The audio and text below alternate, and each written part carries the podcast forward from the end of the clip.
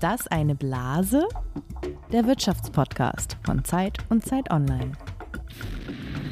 Es ist ein Abnutzungskampf, in dem der Ukraine schon bald die Luft ausgehen könnte.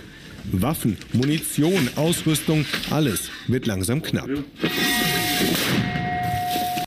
Es gibt keinen Zweifel daran. Dieser Eroberungskrieg auf europäischem Boden schafft auf Jahre hinaus eine vollkommen veränderte sicherheitspolitische Lage für Deutschland und für ganz Europa. Sieben Tage lang hielt die Feuerpause im Gazastreifen. Jetzt wird wieder gekämpft. Die Terrororganisation Hamas feuerte heute Morgen noch vor dem Ende der Waffenruhe Raketen auf Israel ab. Die israelische Armee reagierte und griff nach eigenen Angaben im Laufe des Tages rund 200 Ziele im Gazastreifen an. Die Welt ist also in Unordnung.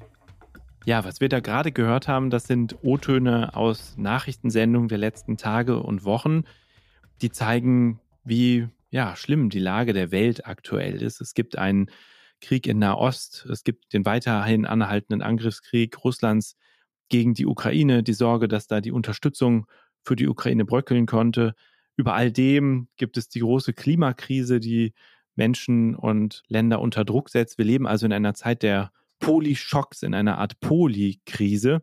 Und es gibt gar nicht so viel Grund zu Optimismus, hat man manchmal den Eindruck. Genau, und das alles hat natürlich Folgen für die Wirtschaft, also äh, sowohl in Deutschland als auch weltweit. Und darüber wollen wir heute sprechen, weil wenn man rein auf die Zahlen guckt, wie es der Weltwirtschaft eigentlich geht, denkt man zunächst, okay, ist ja alles gar nicht so schlimm, aber trotzdem sollte man sich einmal die Frage stellen, wie anfällig ist die Weltwirtschaft und was heißt das alles für uns? Also wie geht es weiter? Und damit herzlich willkommen zu Ist das eine Blase, dem Podcast über Geld, Macht und Gerechtigkeit von der Zeit und Zeit Online. Wir haben auch euch, liebe Hörerinnen und Hörer, in der Vergangenheit immer wieder gefragt, welche Themen euch besonders interessieren und die Frage danach, wie groß die Gefahr von Weltwirtschaftsturbulenzen ist und was das vielleicht auch für Deutschland bedeutet, wie groß auch die Sorgen hier sind, dass man zwischen den Mächten ja, abgehängt werden könnte oder sich vielleicht auch ganz bewusst unabhängiger machen sollte. Das hat viele von euch umgetrieben. Auch deswegen reden wir heute zum Jahresende einmal über so ein globales Thema und versuchen etwas mehr Licht in die Lage zu bringen. Und Du, liebe Carla, wir haben dich eben schon gehört, du bist Carla Neuhaus, Redakteurin im Wirtschaftsressort der Zeit. Genau, und du bist Jens Tönnesmann, ebenfalls Redakteur hier im Wirtschaftsressort der Zeit und verantwortest das Magazin Zeit für Unternehmer. Auch wenn das so ein großes Thema ist, um das es heute geht, starten wir wie immer etwas spielerisch und beginnen mit unserem Spiel Fakt oder Fantasie. Jeder von uns, liebe Carla, hat eine Behauptung mitgebracht, die entweder ein Fakt ist oder eine Fantasie. Wir duellieren uns quasi und ihr, liebe Zuhörerinnen und Zuhörer, dürft gerne mitraten, was stimmt und was nicht stimmt. Genau, und ich darf anfangen. Und um ins Thema reinzukommen, habe ich mir mal angeschaut, welche Länder eigentlich welches Gewicht in der Weltwirtschaft haben. Vorne liegen, das wirst du Jens sicherlich wissen, die USA, China, Japan und Deutschland, auch genau in der Reihenfolge. Die USA sind gemessen am Bruttoinlandsprodukt noch immer mit Abstand die größte Wirtschaftsmacht der Welt. Die produzieren Waren und Dienstleistungen im Wert von mehr als 25 Billionen Dollar im Jahr. Mhm. China auf Platz zwei kommt auf 17 Billionen Euro. Das heißt, es gibt durchaus noch einen, einen großen Abstand zwischen China und den USA. Die Frage ist aber, wie lange noch? Die jüngste Studie dazu hat Capital Economics in diesem Jahr vorgelegt. Das ist eine Analysefirma aus London. Und jetzt kommt die These, von der du mir sagen sollst, ob sie stimmt oder erfunden ist. Lange waren Ökonomen ja davon überzeugt, dass China die USA bis so ungefähr 2035 überholen wird. Jetzt aber sieht es eher so aus, dass Chinas Wirtschaft zwar nah rankommt an die Größe der US-Wirtschaft, sie aber nicht toppen wird. Weder 2030 noch später. Ist das Fakt oder Fantasie? Okay, ich muss noch einmal fragen, weil das eine ziemliche Faktendröhnung war, Carla. Wie groß ist der Abstand aktuell nochmal, also vom ersten zum zweiten Platz? Genau, also die USA sind aktuell bei 25 Billionen Dollar im Jahr, BIP, mhm. und China ist bei 17 Billionen. Und die Frage ist, oder die These ist, China wird es nicht gelingen, das jemals einzuholen, oder zumindest nach Aussage dieser Studienautoren. Genau, also dass man jetzt eigentlich nicht mehr davon ausgeht, dass China die USA als größte Wirtschaftsmacht der Welt überholt. Interessant. Also ich meine, es ist natürlich, wenn man an die Zukunft denkt, ist es natürlich total schwierig zu sagen, das ist Fakt oder Fantasie. Deswegen ist die Behauptung ja wahrscheinlich eher, gibt es eine Studie, die quasi diesen Beleg zu erbringen versucht und das glaubwürdig macht. Ich habe da ehrlich gesagt meine Zweifel, weil ich glaube, selbst wenn so eine Art Pfad oder Wachstumspfad erkennbar ist, ist doch im Moment so viel Ungewissheit in der Welt. Wir wissen ja gar nicht, welche potenziellen Konflikte es noch gibt. Es gibt die Taiwan-Frage. Ähm, China beansprucht Taiwan für sich. Die USA sehen das anders. Da ist die große Sorge, dass da noch ein großer geopolitischer Konflikt drum ausbricht. Was würde das heißen für so zwei große Volkswirtschaften? Also ich glaube, da sind so viele Fragezeichen dran, dass ich sagen würde, keiner kann jetzt ernsthaft behaupten, dass diese, ähm, dass die, das Wachstum so absehbar ist, dass die USA immer das größere BIP haben werden als China, vor allem immer. Wie lang ist das? Also ich glaube nein. Mhm. Okay, tatsächlich ist es so, also ich meine, man muss einmal sagen, die Zukunft vorherzusehen ist immer schwierig. Das sind halt Zahlen von heute, die in die Zukunft quasi fortgeschrieben werden und man dann davon ausgeht, wenn alles so bleibt, wie es ist, wie ähm, würde sich das Ganze entwickeln. Und bislang ist man tatsächlich eben davon ausgegangen, dass Chinas Wachstum sich so entwickelt, dass sie eben die USA als stärkste Wirtschaftsmacht der Welt ablösen. Inzwischen scheinen neue Daten aber eher darauf hinzudeuten, dass dem nicht so sein wird.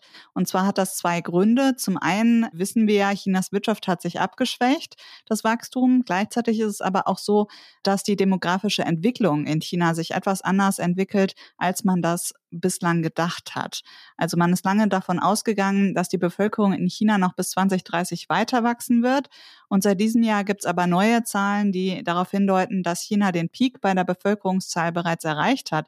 Und das hat eben auch Folgen fürs Wachstum, weil weniger junge Menschen mehr Alte versorgen müssen. Und deshalb gehen Ökonomen tatsächlich gerade nicht mehr davon aus, dass China die USA als größte Wirtschaftsmacht ablösen wird. Okay, das heißt, nach dieser sehr interessanten Erklärung kriege ich diesen Punkt nicht. Aber ich würde sagen, falls es doch in den nächsten Jahren irgendwann anders kommt, dann müssen wir in einem späteren Podcast zu diesem Punkt zurückkehren und nochmal uns diese Studie vornehmen. Vielleicht kann ich den Punkt dann doch noch irgendwie sozusagen beim Schiedsgericht dieses Podcasts einklagen. Aber ich, wenn ich es richtig verstanden habe, liege ich falsch mit meinen Zweifeln. Ja, so ist das. Wobei, äh, das ist halt eine Studie von Ökonomen aus London, die also weder in den USA noch in China Aktien haben, also tatsächlich unabhängig sind. Von daher finde ich das schon ganz interessant, was die sagen. Auf jeden Fall ist es interessant zu sehen, dass es diese Frage eine gewisse Bedeutung hat. Also wer ist eigentlich die größte Wirtschaftsmacht und wer gewinnt dieses Rennen oder liegt in diesem Rennen vorne?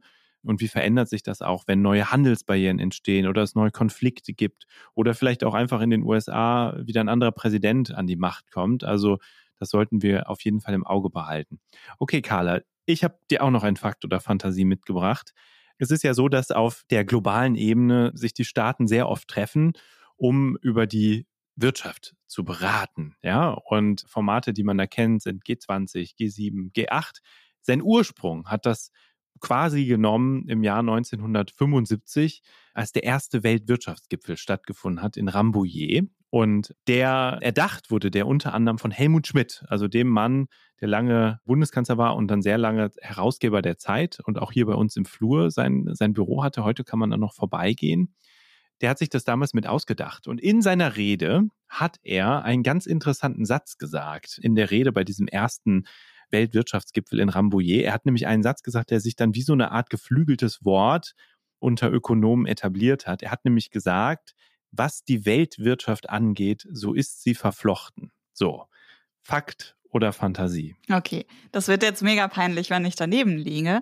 Aber ich kann mir vorstellen, dass das richtig ist, weil also die Tendenz, äh, dass die Welt zusammenwächst, das haben wir ja schon länger und äh, die Globalisierung hat ja auch schon sehr früh eingesetzt. Wir sehen jetzt eher so, eine, so einen Antitrend, aber dass Helmut Schmidt das damals gesagt hat, das würde ich dir abnehmen. Okay, also du hast bei vielem oder bei vielem, was ich gesagt habe, das stimmt. Tatsächlich hat er dieses Treffen mit initiiert, damals in Hamburg. Aber dieser Satz, liebe Carla, der ist schon ein bisschen älter. Der stammt nämlich von Kurt Tucholsky, der ihn schon im Jahr 1931 in eine relativ lustige Glosse geschrieben hat, in dem es um die Nationalökonomie geht. Aber ich finde den Satz so schön, dass man das durchaus hier nochmal besprechen kann. Und ich glaube, wir können Helmut Schmidt jetzt nicht mehr fragen, aber wahrscheinlich hätte er sich diesen Satz im Zweifel auch zu eigen gemacht. Also insofern kein Punkt, aber ein Satz, der uns vielleicht nochmal durch diese Sendung ein Stück begleiten kann. Ja, das auf jeden Fall. Trotzdem fand ich es ein bisschen gemein, mich so auf die falsche Fährte zu locken. Okay, so geht es aber 0 zu 0 aus. Ich meine, das ist auch immerhin was, oder? Immerhin, genau. Duell unentschieden. Liebe Hörer und Hörer, ich bin gespannt, ob ihr beides richtig geraten habt. Schreibt uns doch. Vielleicht ist das Zitat auch von jemand ganz anderem. Ich glaube nicht. Und damit sind wir mitten im Thema. Wir haben über die Weltwirtschaft geredet. Wir haben darüber gesprochen, dass es Gipfeltreffen gibt, auf denen sich ähm, Staatenlenker Gedanken darüber machen, wo die Weltwirtschaft steht, wie sie sich weiterentwickelt. Und wir wollen jetzt einmal mit einem Experten hier aus der Redaktion darüber reden, der die Weltwirtschaft und die Ökonomie insgesamt ziemlich gut im Blick hat und uns etwas genauer sagen kann, wie es der Weltwirtschaft denn gerade so geht.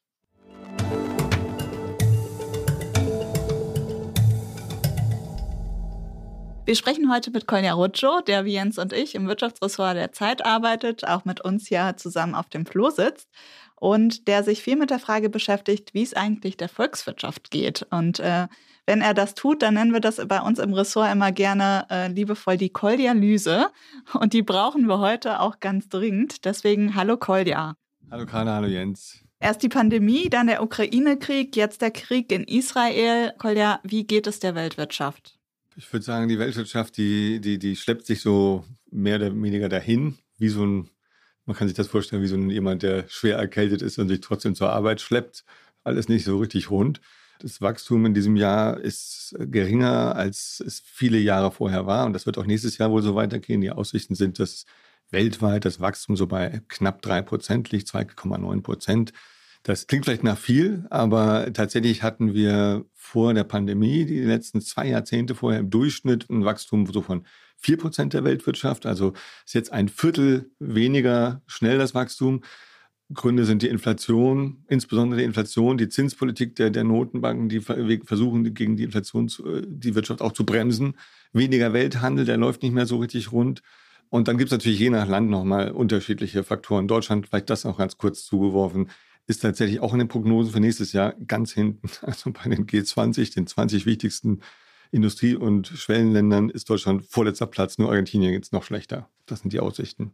Du hast gerade Gita Gopinath getroffen, die die Weltwirtschaft ziemlich genau im Blick hat. Wer ist das genau und warum macht es Sinn, sich mit ihr zu unterhalten und auf sie vielleicht auch zu hören? Ja, Gita Gopinath ist die Vizechefin des Internationalen Währungsfonds. Der Währungsfonds, vielleicht nochmal als Erinnerung, ist ja eine Organisation, die 190 Länder als Mitglieder hat und die Ländern in Finanzkrisen hilft. Das ist die Hauptfunktion, also im Notfall Kredite ausgibt, die aber auch wie so ein riesiger Think Tank ist praktisch und sich ständig mit unglaublich vielen Experten ständig damit beschäftigt, wie geht es den einzelnen Ländern, wie ist deren Wirtschaftslage, wie sind die Aussichten, Staatsverschuldung, alles Mögliche an Faktoren. Und äh, Gita Rupinath war lange oder war einige Jahre Chefvolkswirtin beim IWF. Das ist ein super wichtiges Amt, da wird das ganze ökonomische Denken mit geprägt. Und jetzt ist sie eben Vizechefin, also noch ein bisschen weiter aufgestiegen. Super kluge Frau, die auch an der Uni eine Professur hat, von eine Doktorarbeit geschrieben hat, die von anderen Hotshots in der Ökonomie betreut wurde. Also wirklich sehr, sehr klug. Und ja, die halt sich ständig damit beschäftigt, wo sind die, die Problemlagen, wo sind die Risiken für die Weltwirtschaft. Gita Gopinath hat ja jetzt äh, gesagt, dass die Weltwirtschaft auseinanderbrechen könnte. Warum macht sie sich darum Sorgen? Ja, das ist ein Thema, das den IWF schon länger umtreibt.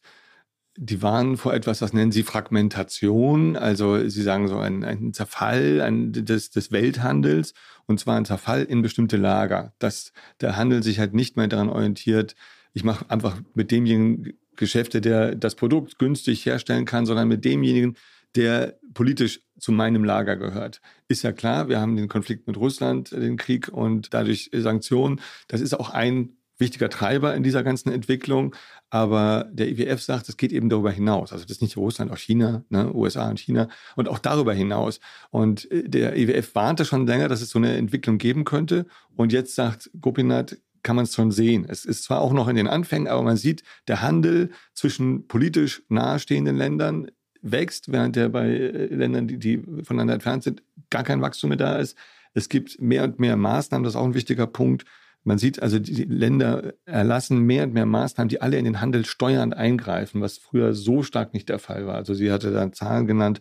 Ich glaube, es waren 900 äh, in diesem Jahr bisher 900 Maßnahmen, die handelsliberalisierend sind, aber 2900 Maßnahmen, die den Handel irgendwie eher einschränken und hemmen. Also es, es gibt eine ganz starke Entwicklung zu so einem ja, auseinanderbrechen ist vielleicht zu hart, aber so ein Auseinanderdriften, auseinander sich neu sortieren des Handels. Und das hätte sie für sehr problematisch.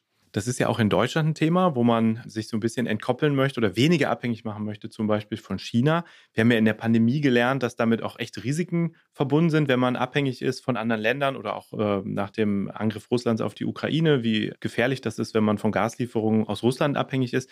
Also warum ist es nicht auch ein Stück weit gesund, sich unabhängig zu machen? Warum hält Gita Gopinath das für gefährlich? Ja, ist eine gute Frage. Ähm, man muss vielleicht ganz klar sagen, also auch in dem Interview, was ich geführt habe, hatte, hatte sie mehrfach betont, natürlich gibt es gute Gründe auch für mehr Unabhängigkeit zu sorgen, die Lieferketten so zu organisieren, dass man da nicht, nicht erpressbar ist und so. Absolut in Ordnung und, und, und auch richtig.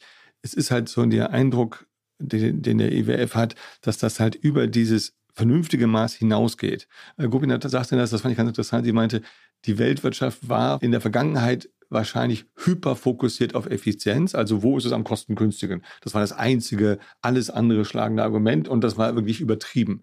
Und sie sorgt sich, dass es jetzt einen Fall in das andere Extrem gibt, dass man halt nicht nur da, wo es wirklich nötig und sinnvoll ist, vielleicht sagt, hm, da, an der Stelle ist es vielleicht nicht gut von China abhängig zu sein, sondern dass es darüber hinausgeht, dass man auch Subventionen zahlt für dies und jenes und sonst was und sagt, oh, das müssen wir auch in unserem Land produzieren und dieses auch noch bei uns und, und nur in den USA, das ist ja auch in den USA ein Riesenthema weit über das Maß hinaus, was jetzt wirklich auch politisch nötig wäre, sondern das hat dann, da gibt es dann auch andere Logiken, die eine Rolle spielen. Und das kostet dann sehr viel Wohlstand, das ist die Gefahr. Sie sagt, es gibt so Szenarien, die sie berechnet haben, das könnte sieben Prozent des weltweiten Wohlstandskosten. Das wäre so, als ob Japan und Deutschland als Ökonomie komplett verschwinden würden. Das sind die dritt- und viertgrößte Volkswirtschaft der Welt. Also es geht um, es hat, hat, auch ganz enorme Kosten. Und sie sagt eben, manche sind vielleicht nicht wirklich zwingend nötig, sondern sind vielleicht übertrieben. Da gibt es auch Lobbyinteressen und sowas. Koya, du hast dich in der letzten Zeit auch sehr viel mit der Chipindustrie beschäftigt. Warst zum Beispiel bei ASML, diesem niederländischen Hersteller von Chip-Herstellungsmaschinen, hast aber auch geguckt, wie diese Ansiedlung von Intel hier in Deutschland aussehen soll und das auch kritisch begleitet. Ist das so ein Beispiel, wo man sagen würde, das ist vielleicht eigentlich ungesundes unabhängig machen, weil man viel Geld in die Hand nimmt, um Unternehmen hinzuködern für Waren, die man vielleicht woanders billiger herstellen könnte? Oder ist das eigentlich ein richtiger Schritt, weil es eben zeigt, dadurch werden wir möglicherweise unabhängiger von China oder von Taiwan und können uns im Krisenfall besser behaupten. Da ist es wirklich sehr umstritten, weil es gibt viele, die Zweifel haben, dass es richtig ist. Also ist man wirklich unabhängig? Ich habe da auch Zweifel, wenn man so eine Fabrik hinstellt, weil die Chipindustrie ist so ultra komplex. Jeder braucht von jemand anderem was und China braucht eben auch, wenn es Sachen herstellen will, Maschinen wiederum aus dem Westen. Manche kriegen sie nicht und äh, man braucht äh, alle möglichen Vorprodukte und es gibt Spezialisten wirklich auf der ganzen Welt verteilt, die irgendeine Spezialaufgabe machen. Also selbst wenn man diese Fabrik in Magdeburg morgen da stehen hat, ist man nicht plötzlich unabhängig, sondern man ist immer noch von ganz vielen abhängig. Deswegen ist die Frage, wie viel bringt das? Dann sind die Chips, die da produziert werden, nicht die, die jetzt wirklich die deutsche Industrie im Kern braucht, sondern sind eher welche, die man für Handys und Laptops braucht, die in Deutschland aber gar nicht hergestellt werden. Also es gibt eine Menge Fragezeichen und da ist eben auch so ein starkes Interesse einer Industrie an Subventionen und vielleicht ist die Politik da manchmal auch ein bisschen zu sehr schnell dabei zu sagen, ja, ja, das ist ja Zukunftsindustrie, das müssen wir fördern. Aber ist das wirklich notwendig? Da kann man, glaube ich, Zweifel haben. Vielen Dank, lieber Kolja, für diese Koldialyse. und wenn ihr, liebe Hörerinnen und Hörer, das Interview mit Gita Gopinath nochmal nachlesen wollt, findet ihr das auf Zeit Online und wir verlinken es euch natürlich auch in den Show Notes.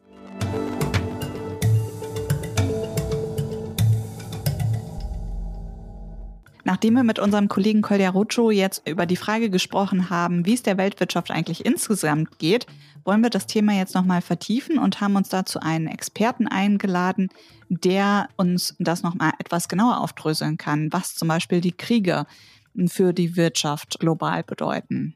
Uns geht es darum herauszufinden, welche Gefahren quasi die Weltwirtschaft schocken können, wovon abhängt, ob wir in Zukunft vielleicht ein geringeres Weltwirtschaftswachstum sehen oder vielleicht ein höheres, wovon abhängt, wie sich auch vielleicht die Ungleichheit in der Welt verstärken wird, welche Rolle dabei auch der Klimawandel spielt und die große Verschuldung, die sehr viele Länder bereits jetzt ziemlich belastet und von der man auch fragen muss, wie gefährlich die in Zeiten hoher Zinsen eigentlich werden kann.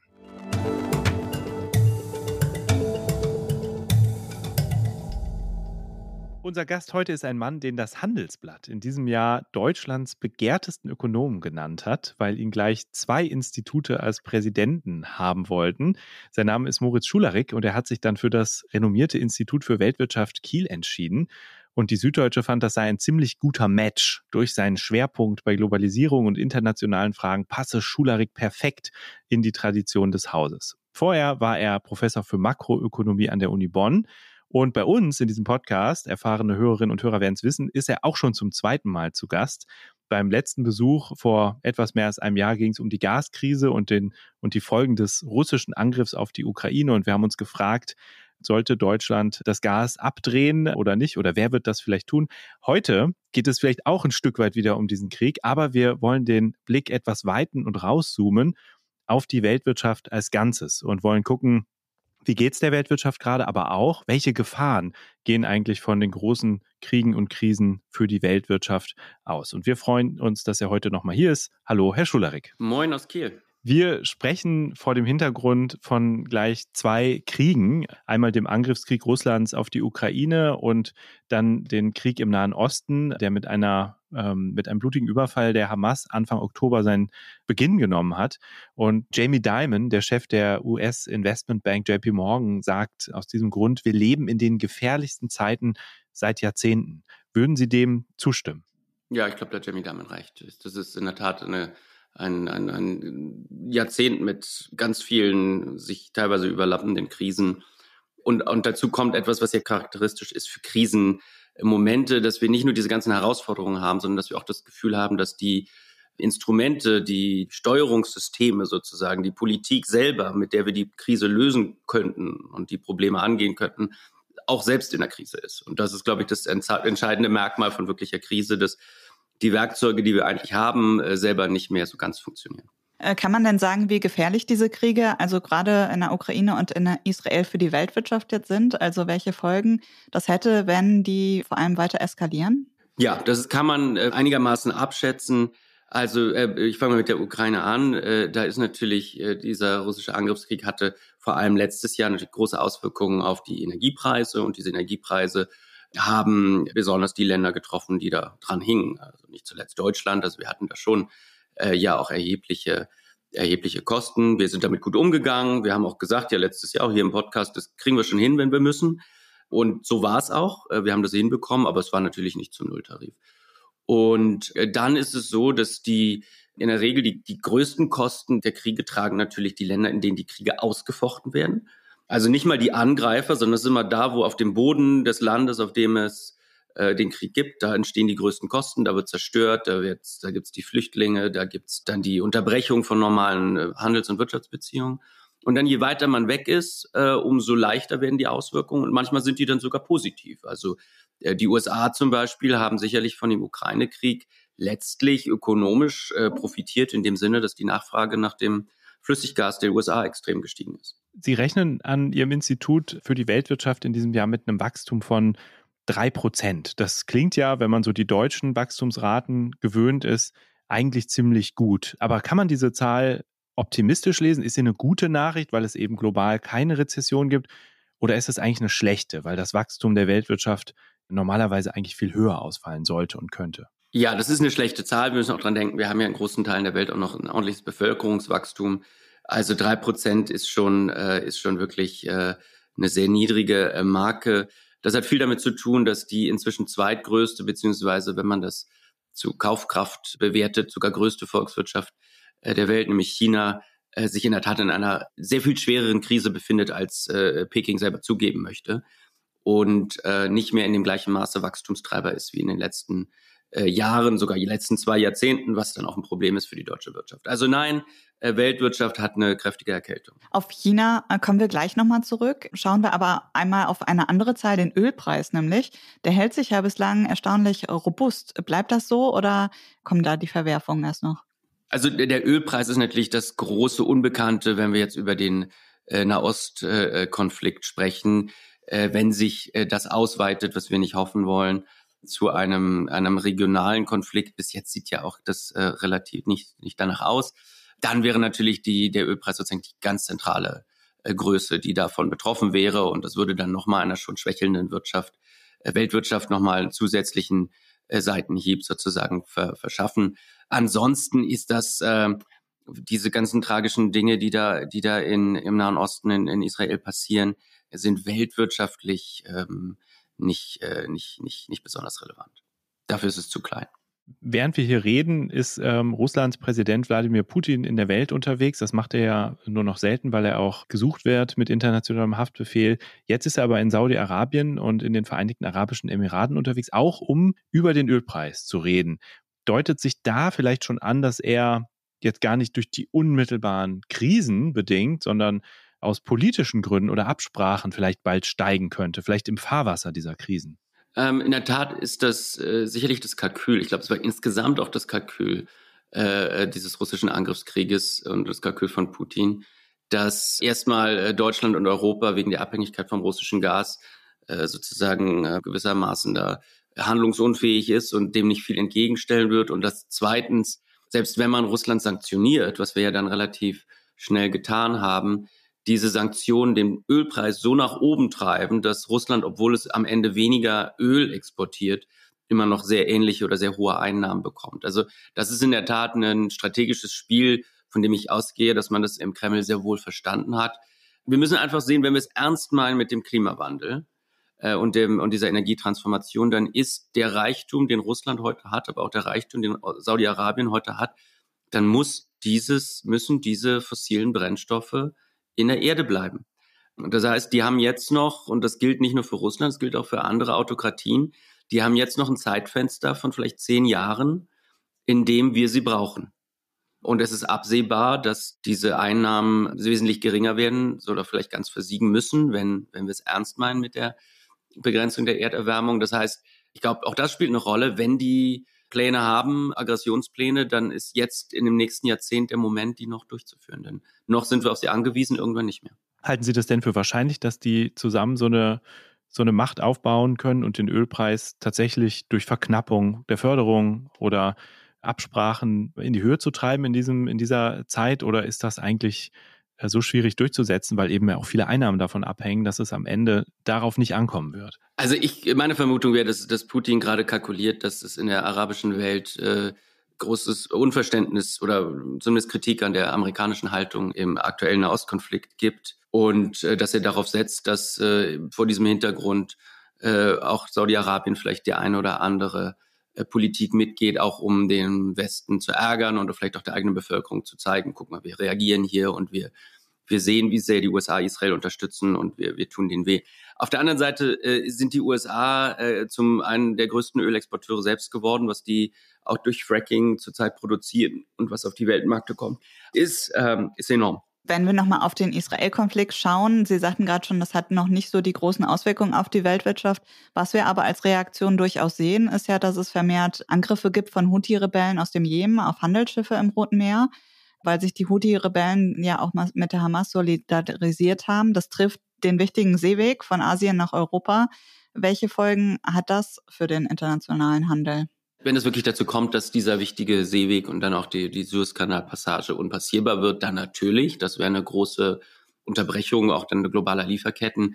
Die Frage ist halt, ob es dazu kommt oder wie schnell, wie lange es dauert, bis äh, da eine entsprechende Anzahl von westlichen äh, Kriegsbegleitschiffen diese Seewege dann äh, wieder sicher machen. Das kann ja auch Folgen haben für die Kosten, die dieser Seeweg so mit sich bringt. Also wenn die USA so eine maritime Taskforce bilden, wie sie gerade überlegen, dann äh, ist das nicht umsonst zu haben. Gleichzeitig werden vielleicht auch die Versicherungen für die Reedereien teurer. Kann das bedeuten, dass zwar noch Welthandel über diesen Weg stattfinden wird, aber weniger und vielleicht auch, dass die Produkte bei uns, die hier ankommen, teurer werden? Also ich sehe insgesamt jetzt nicht, dass die Kosten einer sagen wir, Militärmission äh, dort, auch wenn man sie jetzt umlegen würde, wahrscheinlich wird ja den Großteil, wird der Großteil sogar vom Steuerzahler bezahlt, dass das jetzt signifikante Auswirkungen auf unsere Verbraucherpreise in Europa haben würde. Wie gesagt, wenn der Suezkanal wegfällt als, als Schiffspassage, dann haben wir, wir hatten ja das Experiment vor einiger Zeit mal, als da dieses eine Schiff quer stand, dann hätte das äh, sicherlich äh, schwere Auswirkungen auf äh, Nachschub, äh, Lieferketten etc. Mhm. Aber ich denke, da sind wir weit von entfernt. Also ich sehe da jetzt nicht die, das große, das große Risiko für die Inflation in Europa. Sie haben ja am Institut für Weltwirtschaft insgesamt den äh, Welthandel genau im Blick und schauen auch immer, Wie viele Gütermengen werden da eigentlich international gerade gehandelt? Wo stauen sich womöglich Containerschiffe? Schlagen sich da die Krisen denn schon wieder oder läuft es gerade auf den Weltmeeren eigentlich ganz gut? Also der, der, der Handel, jetzt auch die letzten chinesischen Exportdaten zum Beispiel, waren wieder relativ gut. Ich denke, wir müssen uns da auf Folgendes in der nächsten Zeit einstellen. Und vielleicht können wir da kurz auch schon zum China-Thema springen. Denn China hat ein Riesenproblem in der Binnenwirtschaft. Können wir gleich gern drüber sprechen. Aber der, der Weg daraus aus diesem Problem, der einfachste Weg daraus, ist der Weg, den wir in Deutschland gut kennen, weil wir ihn auch gegangen sind in den 2000er Jahren, nämlich Gürtel enger schnallen und exportieren. Und das wird äh, die ganz große Versuchung sein, auch für, für China mit diesem wirklichen Wachstumsdämpfer, den die da gerade haben, umzugehen, nämlich ohne Rücksicht auf äh, jetzt Profitabilität äh, oder große Rücksicht auf Profitabilität zu äh, die die Weltmeere mit chinesischen Produkten und dann letztlich die Weltmärkte mit chinesischen Produkten zu versorgen, insbesondere natürlich, was weiß ich, wenn die Autos denken, die Elektroautos nach Europa, die die Verbrenner nach Afrika und in den globalen Süden. Äh, da wird eine Menge auf uns zurollen äh, und wir müssen uns als Europa äh, überlegen, wie wir damit umgehen wollen, auch im Übrigen aus Sicht von nationalen Sicherheitsfragen. Das heißt konkret also, wollen wir uns unabhängig machen wie können wir uns unabhängig machen oder worauf spielen Sie an? Also die, eine ganz einfache, ganz einfaches Beispiel sind die Elektroautos. Die mhm. klingen jetzt erstmal harmlos, aber wenn Sie sich überlegen, was so ein Elektroauto ist, dann ist das ein Hochleistungscomputer auf vier Rädern mit ganz vielen Sensoren, ganz vielen Kameras, ganz vielen Horchern und Kameras auf deutschen Straßen, die in deren Echtzeit mit der Firmenzentrale in China kommuniziert. Also wir müssen uns überlegen, was das heißt, Millionen von kleinen rollenden Spionagemaschinen auf deutschen Straßen zu haben, die in Echtzeit mit, wo auch immer die, die Firma sitzt, in Shanghai oder, oder, oder Guangdong oder Shenzhen äh, kommuniziert. Und natürlich ähm, kann man davon ausgehen, dass die chinesische Regierung auf diese Daten Zugriff haben wird. Jetzt kann man sagen, das ist vielleicht äh, kein großes Risiko oder man kann sagen, na, vielleicht gibt es da Aspekte, die uns nicht so, die uns nicht so geheuer sind. Äh, bei den Windfarmen genau das Gleiche. Diese Windräder, um die Ausbeute zu maximieren, sind alle über Satelliten ferngesteuert. Kann man sagen, es ist doch schön, dass uns die Chinesen billige Windräder verkaufen. Äh, ist es auch, davon profitieren wir, deswegen handeln wir ja mit denen.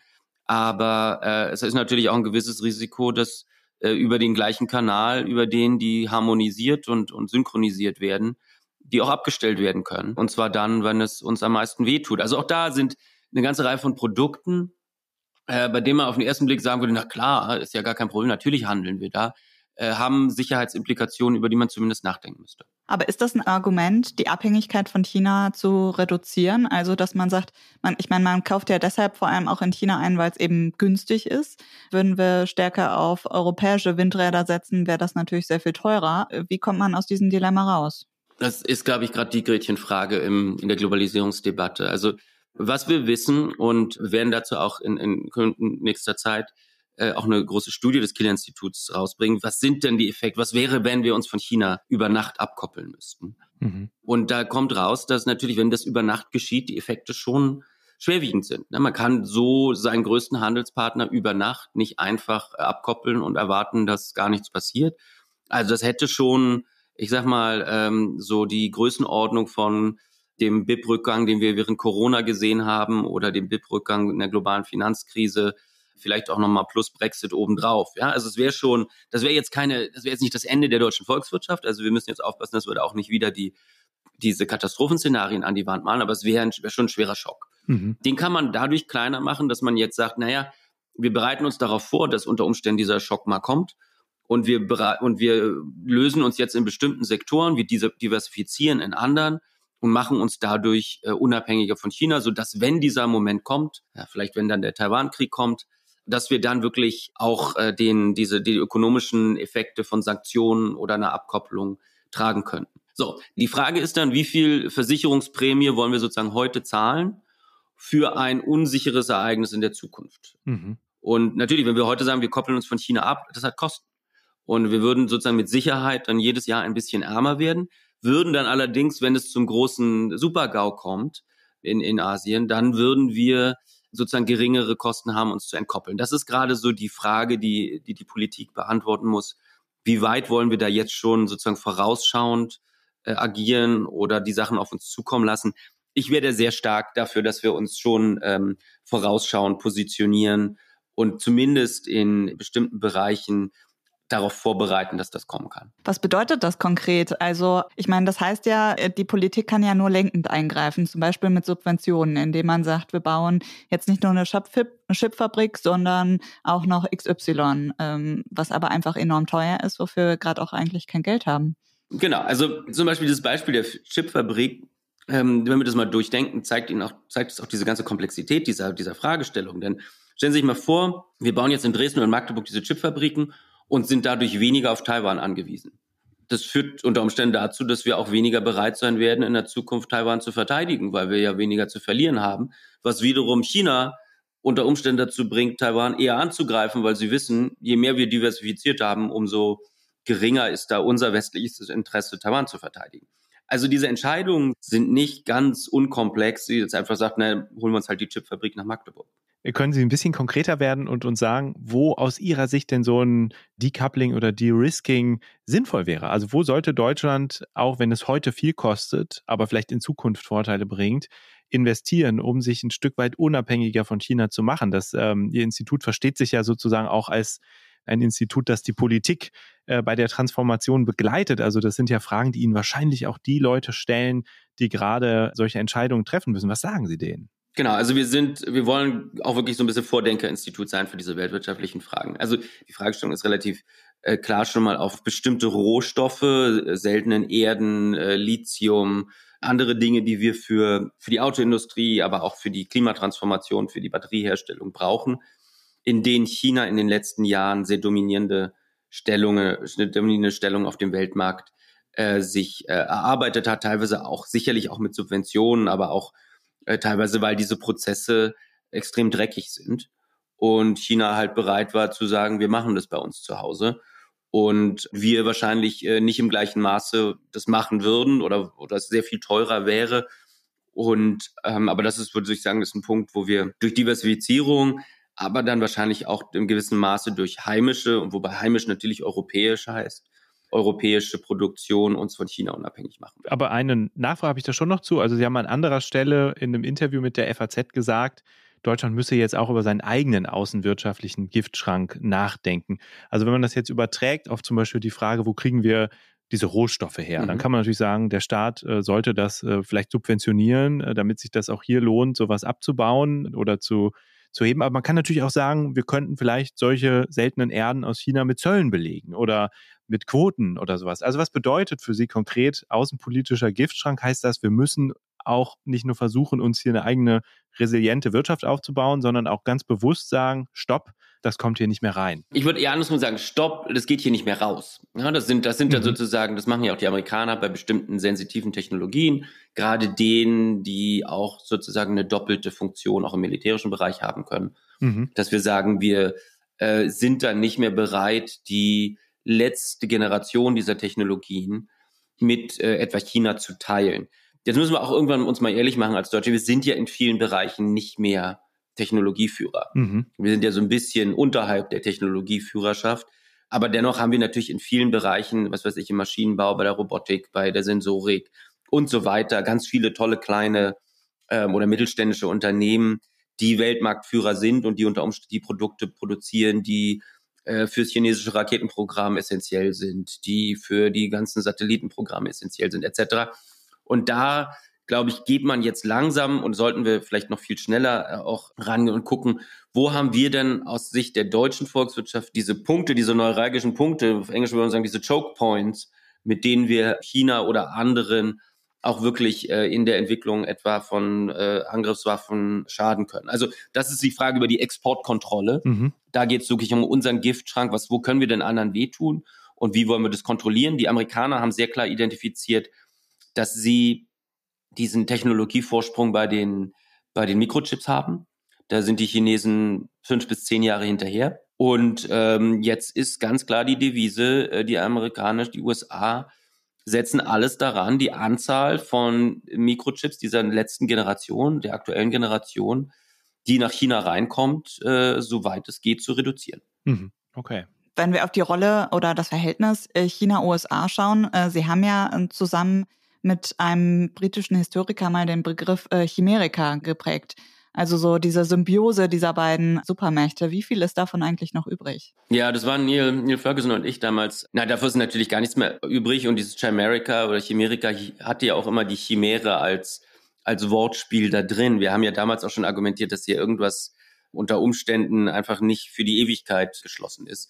Wir hatten in der Tat in den 2000ern diese Phase, wo dieser enorme, enorme amerikanische Konsumhunger von chinesischen Exporten bedient wurde, gleichzeitig dann halt diese riesigen Exportüberschüsse der Chinesen, die dann in amerikanischen Staatsanleihen angelegt wurden. Also wir hatten diese symbiotische Beziehung, aber wir haben damals schon gesagt, das, das wird nicht halten und das war im Prinzip auch schon mit der globalen Finanzkrise und dann der äh, zunehmenden auch Systemkonfrontation äh, vorbei. Äh, dass es jetzt so, also in den letzten Wochen und Monaten gab es ja wieder ein bisschen Entspannung, aber dass es so wie es im ersten Halbjahr 23 aussah, dass man im Prinzip mehr oder weniger auf beiden Seiten in, auf einen Krieg zumarschierte, dass das so schnell gehen würde, äh, hat uns dann, glaube ich, auch überrascht. Jetzt fragt man sich natürlich in Deutschland auch manchmal, was ist vielleicht noch von Euamerika übrig, also der Symbiose zwischen Europa und Amerika. Sie gucken bei Ihrem Institut auch immer, wie sich zum Beispiel die militärische und finanzielle Unterstützung für die Ukraine entwickelt, bei der es ja sehr auf Europa und die USA ankommt. Und ähm, wenn man das jetzt sieht, dann ist das auf den tiefsten Stand gefallen seit dem Januar 2022. Also auch dieser Konflikt, der ja am Anfang gezeigt hat, wie eng der Westen zusammensteht, zeigt inzwischen auch, welche Risse es da möglicherweise gibt. Wie viel Unsicherheit erzeugt das aus Ihrer Sicht mit Blick auf die Weltwirtschaft? Also für mich und ich glaube auch für Europa ist das eine riesen, äh, eine riesen Quelle von Unsicherheit, denn ähm, es sieht in der Tat so aus in den letzten Daten unseres Ukraine-Trackers hier des Kieler Instituts, dass die ähm, Hilfsbereitschaft und die Unterstützung, die militärische Unterstützung für die Ukraine stark abgenommen hat. Mhm. Und dass es so aussieht, das würde Putin im Prinzip das Spiel, das er oder die Strategie, die er immer hatte, darauf zu setzen, dass irgendwann die Unterstützungsbereitschaft im Westen abnehmen wird und er dann wieder freie Hand in der Ukraine hat, dass die durchaus aufgehen könnte, was natürlich eine absolute Katastrophe für uns in Europa wäre, was uns am Ende auch viel, viel mehr kosten würde. Denn wir müssen uns vor Augen halten, die Ukraine kämpft gerade unseren Kampf. Sie verteidigt auch, äh, dass halt dieses aggressive chauvinistische und revisionistische russische Regime nicht an die äh, Außengrenze Polens kommt. Und wenn die Ukraine diesen Krieg verliert, dann sind wir die Nächsten, die das Militär äh, zu bereitstellen müssen, um äh, Europa zu verteidigen. Also das ist eine extrem kurzsichtige Politik, die sich auch der Bundesregierung, die sich leider einreiht in, ich sag mal, den geopolitischen, geoökonomischen Blindflug der letzten zwei Jahre. All das sind ja für Deutschland äh, keine guten Nachrichten als äh, globale Handelsnation. Und ausgerechnet in dieser, in dieser Situation müssen wir sparen. Funktioniert das überhaupt? Gut, ich denke, die, die Spardebatte jetzt und die Schuldenbremsendebatte sind von der Frage jetzt von Welthandel und, und ob wir jetzt noch die tollen Produkte haben, die andere Leute kaufen wollen, erstmal getrennt zu sehen. Richtig ist natürlich, dass die Weltwirtschaft, gerade ein boomendes China, in den nächsten zehn Jahren nicht zur Verfügung stehen wird, wird nicht die Triebkraft des deutschen Wachstums sein. Wir haben vielleicht mit Indien, Indonesien, mal gucken, wie es in Brasilien weitergeht, vielleicht Mexiko und schon immer neue Märkte, die auch immer noch eine gewisse Dynamik haben. Aber diese unglaubliche Transformation, die ja stattgefunden hat in China in den letzten 30 Jahren, ähm, nicht zuletzt mit deutschen Maschinen, Kapitalgütern, Kränen, äh, dann auch zunehmend die Autos und so weiter. Äh, das werden wir in der Weise nicht nochmal haben. Insofern werden wir da auch ähm, neue Wachstumsquellen finden müssen, unter anderem im Inland. Und äh, da ist natürlich dann schon die Frage, inwiefern sozusagen eine neue Investitionsdynamik im Rahmen der, der, der Energietransformation da kompensieren kann. Da sieht es jetzt natürlich ein bisschen äh, mau aus. Ich würde gerne noch ein Thema ansprechen, das im Zuge dieser Großkrisen vielleicht manchmal ein bisschen im, im Schatten äh, versteckt ist, nämlich die, die globale Verschuldung, die vielleicht auch zusammenhängt mit dem großen Transformationsdruck, den es gibt und mit einem anderen Schock, den wir hinter uns haben, nämlich der Pandemie. Die Verschuldung ist ja enorm gestiegen. Auch Sie haben sich in der Vergangenheit öfter mit ähm, mit Schulden äh, beschäftigt. Welches Risiko schlummert da eigentlich? Also wie gefährlich kann das werden für eine größere Krise der Weltwirtschaft? Meinen Sie jetzt Staatsschulden oder private Schulden? Nee, im Prinzip sind es die, die Staatsschulden. Also ich sage mal salopp, für Deutschland können Sie, würde ich einen Satz äh, sofort unterschreiben, auch wenn Sie mich morgens um drei im Bett aufwecken. Die Staats, der Staatsschuldenstand in Deutschland ist das geringste unserer ökonomischen Probleme. Mhm.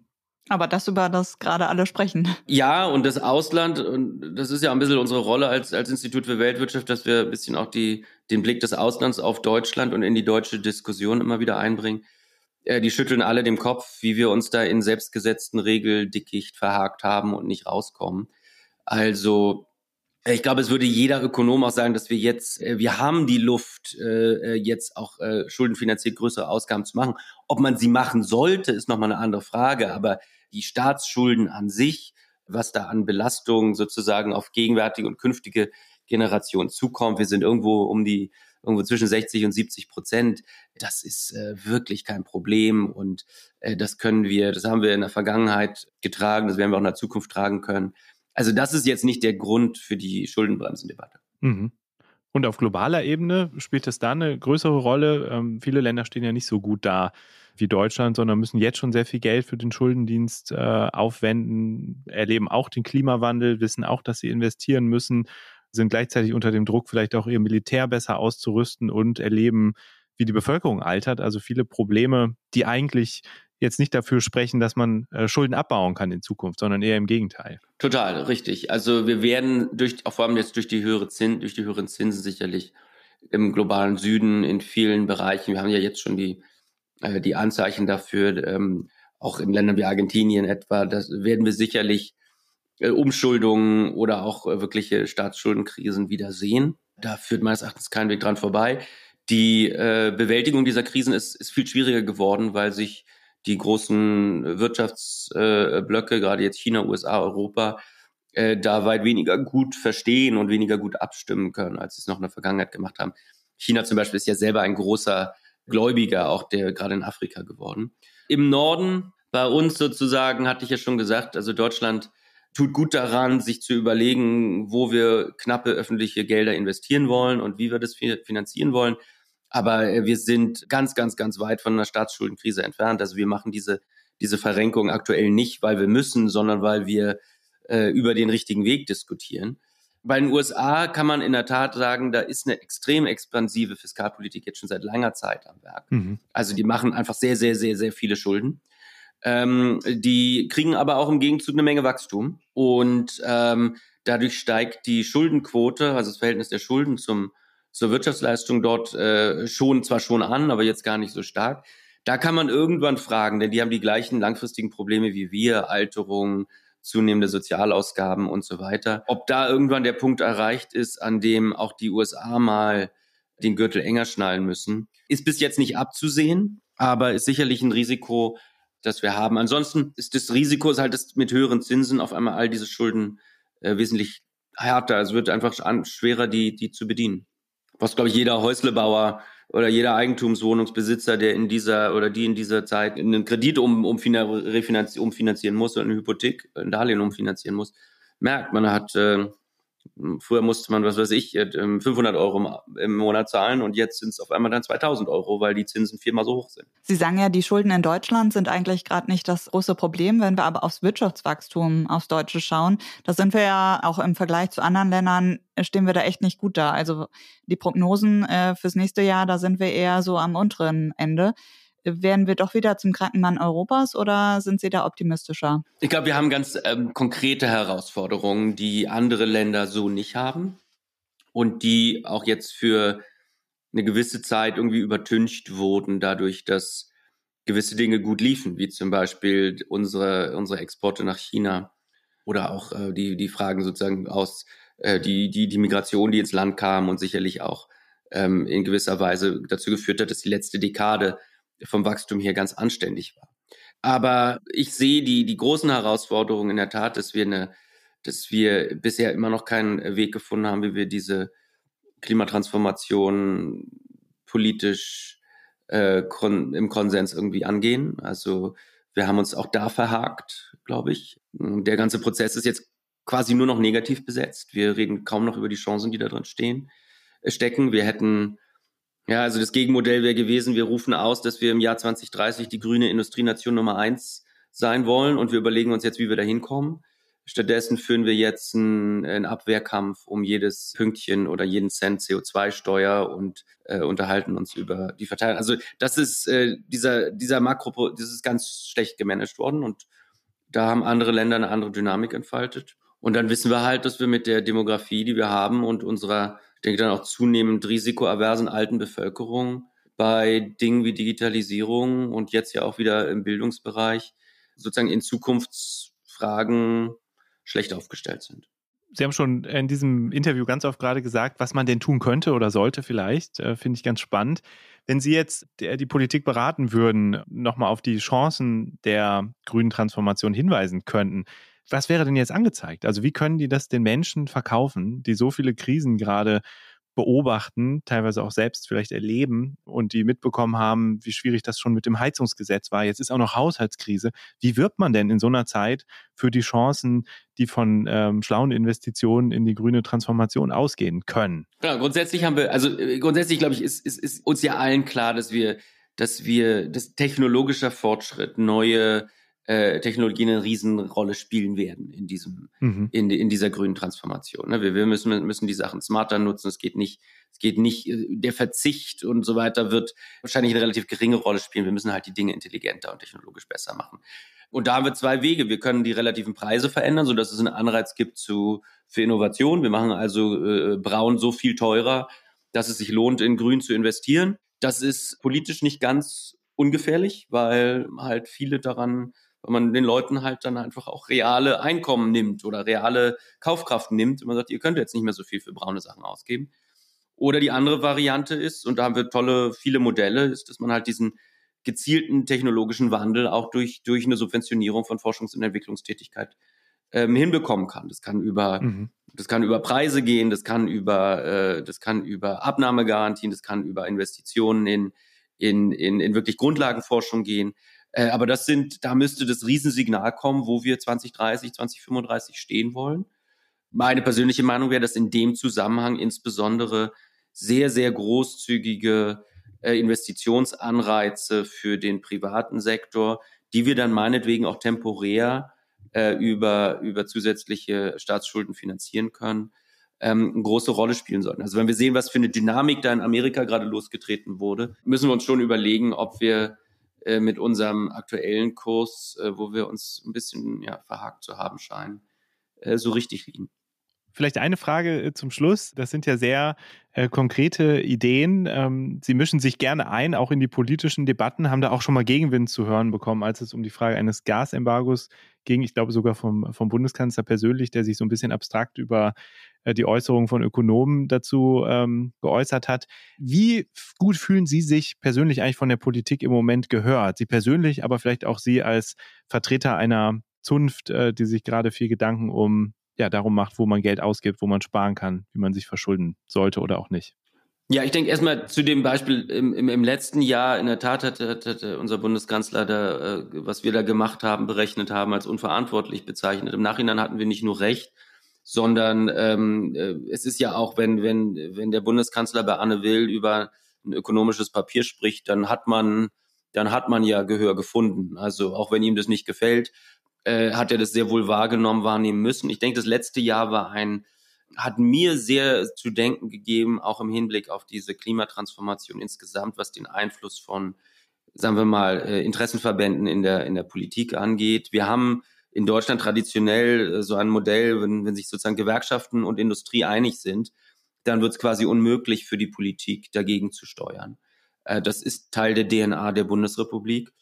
Und in der anstehenden Klimatransformation sind das äh, genau die möglichen Bremser. Wir haben das ja auch bei der, zum Beispiel bei der Industriestromdebatte gesehen, dass sich, und wir haben es auch in der Russland-Gas-Debatte gesehen, wie einig sich sozusagen Industrieverbände und dann auch die Industriegewerkschaften waren, die insgesamt nicht mal mehr 20 Prozent der deutschen Arbeitnehmerschaft repräsentieren, aber die einen äh, überproportionalen Einfluss auf politische Entscheidungsfindung und überproportionalen Einfluss, auch Zugang zu Politikern haben.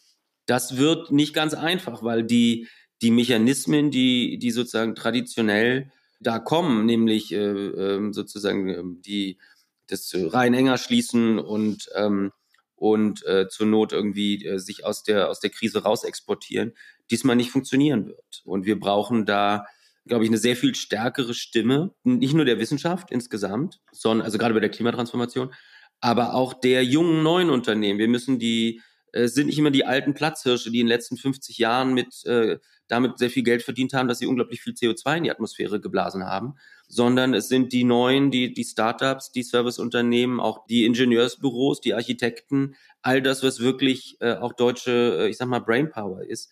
Und die werden in diesen Debatten kaum gehört, weil sie halt nicht diese institutionalisierte Organisationskraft haben, wie die Elefantenindustrien. Und dass wir jetzt in diesem Land ein halbes Jahr diskutiert haben, ob wir energieintensiven Branchen Riesensubventionen geben sollen, ob wir, wo wir alle wissen, dass diese energieintensiven Branchen nicht die Wachstumsmotoren von morgen sein werden, ist für mich das beste Zeichen, dass wir da wirklich ein strukturelles Problem haben. Und das ist, ist genau auch diese Krise. Und ich glaube, das spüren die Leute auch, dass die Werkzeuge, die wir haben, nämlich unsere Politik, unser, das Kanzleramt, die Bundesregierung, der Bundestag, um mit Herausforderungen umzugehen, selber gerade in der Krise sind und sich da nicht äh, und wir sozusagen gar kein Mittel haben, um uns da rauszuschwimmen. Sie haben das positiv gedeutet, dass äh, der Bundeskanzler ähm, Ihr Paper kritisiert hat äh, zu diesem Thema, äh, wie unabhängig kann man sich von russischem Gas machen oder auch nicht. Finde ich gut. Aber haben Sie das Gefühl, dringen Sie durch? Also kommen Sie da an, haben Sie Termine mit, äh, mit Vertretern der äh, Parteien, mit Bundestagsabgeordneten oder ist da richtig auch die Tür zu für Sie? Nein, also es gibt viele Termine, äh, gerade den Termin letzte Woche im Kanzleramt gehabt. Also ich kann mich nicht beschweren, dass wir, dass wir da nicht gute Kommunikationskanäle haben, aber es hält mich nicht davon ab. Und das ist ja immer so ein bisschen die Gefahr auch von diesen offenen Türen, dass man da kooptiert wird. Also es würde mich nicht davon abhalten, jetzt auch gerade, wir haben ja über die Ukraine schon gesprochen, diese komplette Abwesenheit einer vernünftigen geoökonomischen und geopolitischen Strategie, ähm, die sich in der, die jetzt ja wie ein rotes, im Prinzip wie ein wie ein roter Faden durch die Politik der Bundesregierung seit der seit, äh, seit schon seit Winter 21 zieht, ist für mich ein Riesenproblem. Wir haben, äh, wenn Sie, wenn Sie zum Beispiel in Berlin sagen, na, was, was, was passiert denn, wenn Trump nächstes Jahr gewinnt? Dann ist es ganz eindeutig spürbar, dass das etwas ist, über das man nicht nachdenken will. Obwohl wir darüber jetzt äh, absolut genau jetzt nachdenken sollten. Und die Industriepolitik, die wir jetzt machen sollten, ist äh, dafür zu sorgen, dass wir innerhalb eines Jahres in Europa so viel Munition produzieren können, dass wir aus europäischer Produktion die Ukraine weiter unterstützen können. Denn wenn Trump nächstes Jahr reinkommt und sagt, ach, wir machen das jetzt nicht mehr für euch, sind wir unglaublich erpressbar. Aber es gibt so Fragen, die gerade auch im bundesrepublikanischen Establishment, also die Frage, was ist denn eigentlich, wenn wir uns auf Amerika nicht mehr verlassen können, sind Fragen, da muss man, da bürstet man unglaublich gegen den Strich und ähm, sind Dinge, über die man da nicht gerne nachdenkt, aber sind das wirklich die entscheidenden Fragen? Und es sieht, es sieht ja nicht gerade gut aus auf der anderen Seite des Atlantiks aktuell. Dann sind wir aber froh, dass Sie die Fragen stellen und äh, sagen herzlichen Dank, äh, Moritz Schulerek, für dieses Gespräch. Ganz herzlichen Dank für die Einladung, hat Spaß gemacht.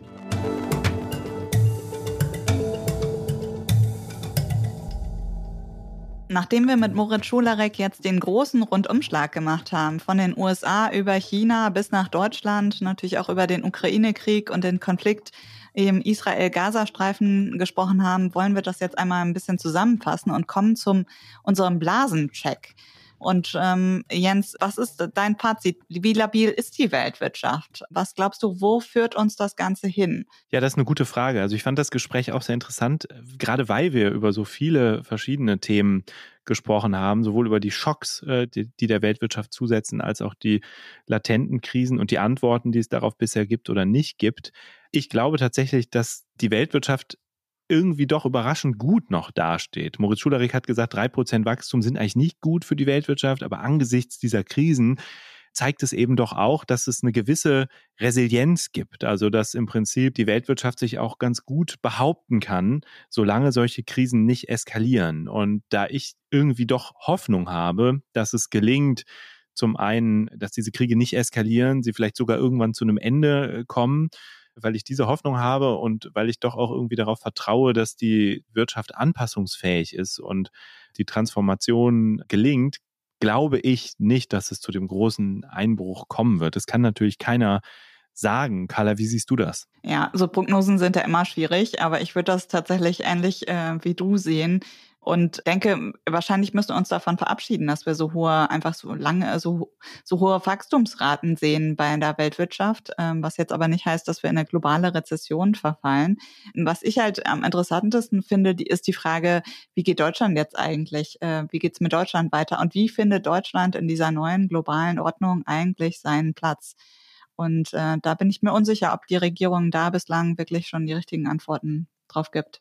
Ja, ich hatte manchmal in einem Gespräch mit Murat Schuderik so einen unterschwelligen Reflex, dass ich dachte, okay, dann soll halt der Ölpreis mal steigen. Ja, vielleicht wäre das sogar ganz gesund, weil man dann eben erkennen würde, wir müssen von dem fossilen Kraftstoff weg, ja, oder okay, vielleicht sollte vielleicht ein bisschen weniger Verkehr durch die durch das Rote Meer gehen, ein bisschen weniger Containerschiffe, um zu erkennen, dass wir uns unabhängiger machen müssen, ja. Also manchmal hat man den Eindruck, es braucht eine Krise, um die richtigen Antworten zu geben. Äh, und vielleicht ist da auch diese Haushaltskrise in irgendeiner Weise etwas, was am Ende dazu führt, dass man sich noch mehr Gedanken macht darüber, was man eigentlich in Deutschland fördern will, wofür man Geld ausgeben möchte und wofür eben nicht und ob man sich mehr verschulden will oder eben nicht. Also in jeder dieser Krisen steckt am Ende auch vielleicht ein Potenzial, doch einen besseren Kurs einzuschlagen. Aber du hast recht, also die verworrene Situation und die ähm, vielen Diskussionen, die es gerade gibt, äh, verschaffen einem nicht den Eindruck, als sei das so greifbar nah, oder? Mm, mm, ja, vielleicht können wir uns darauf verständigen, die Krise kann auch eine Chance sein, um äh, dennoch äh, positiv aus diesem Podcast rauszugehen. Äh, damit sind wir auch am Ende dieser Folge angekommen. Wenn ihr hören wollt, was das Tierorakel noch zur Lage der Weltwirtschaft sagt, dann äh, bleibt gerne dran. Ansonsten sagen wir wie immer herzlichen Dank fürs Zuhören. Schickt uns gerne eine Mail mit Feedback an blase.zeit.de und wir sagen auch nochmal Dankeschön an Charlotte und Maria von den Pool Artists für die Unterstützung bei dieser Aufzeichnung.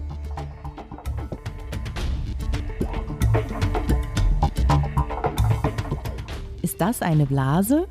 Ist ein Podcast von Zeit und Zeit Online, produziert von Pool Artists. Hallo liebe Hörer und Hörer, schön, dass ihr noch dran geblieben seid. Ich melde mich heute nicht aus der Wentorfer Lohe, sondern aus Krukow. Das ist ein kleiner Ort zwischen Schwarzenbeek und Lauenburg im Herzogtum Lauenburg. Hierhin sind die Lerntiere Wentorf gezogen. Super schöne Gegend. Jetzt im Moment ist hier gerade alles extrem verschneit. Also ein besonderer Tag, äh, auch für unseren Podcast-Esel Karlchen, der jetzt nochmal seinen großen Auftritt hat vor dem Jahreswechsel und prognostizieren darf, wie es mit der Weltwirtschaft weitergeht. Das IWF hat im Oktober noch gesagt, es ist beeindruckend, wie robust die Weltwirtschaft trotz all der Krisen ist und geht davon aus, dass die Weltwirtschaft im Jahr 2023 um 3% wächst und hat für 2024 2,9% prognostiziert. Wir wollen Karlchen fragen, ob es so kommen wird oder ob es vielleicht alles besser läuft und sie besonders gut sich nächstes Jahr entwickelt ähm, oder ob alles schlimmer kommt als erwartet. Vielleicht habt ihr es gehört, im Hintergrund hört man schon einen Esel wiehern und Karlchen ist auch schon einsatzbereit. Es schneit also, hier stehen die drei Schalen. Die linke Schale bedeutet, die Weltwirtschaft wächst um weniger als 2,5 Prozent 2024. Die mittlere bedeutet, die Weltwirtschaft schafft 2,5 bis 3,5 Prozent, also ungefähr so wie erwartet. Und die rechte bedeutet, nein, es kommt alles besser als gedacht, mehr als 3,5 Prozent im Jahr 2024. Und Karlchen ist ganz aufgeregt, jetzt im Schnee hierher zu kommen. Schauen wir mal, er geht relativ zielstrebig in die Richtung von Schale 3. Aber jetzt entscheidet er sich doch für die Mitte und beißt in die Möhre, die ein bisschen hart ist. Es ist kalt. Guten Appetit. Das heißt, Karlchen glaubt, nächstes Jahr wird es ungefähr wie erwartet laufen. Nicht schlechter, aber auch nicht viel besser. Damit noch einen schönen Tag und viele Grüße aus Krukow.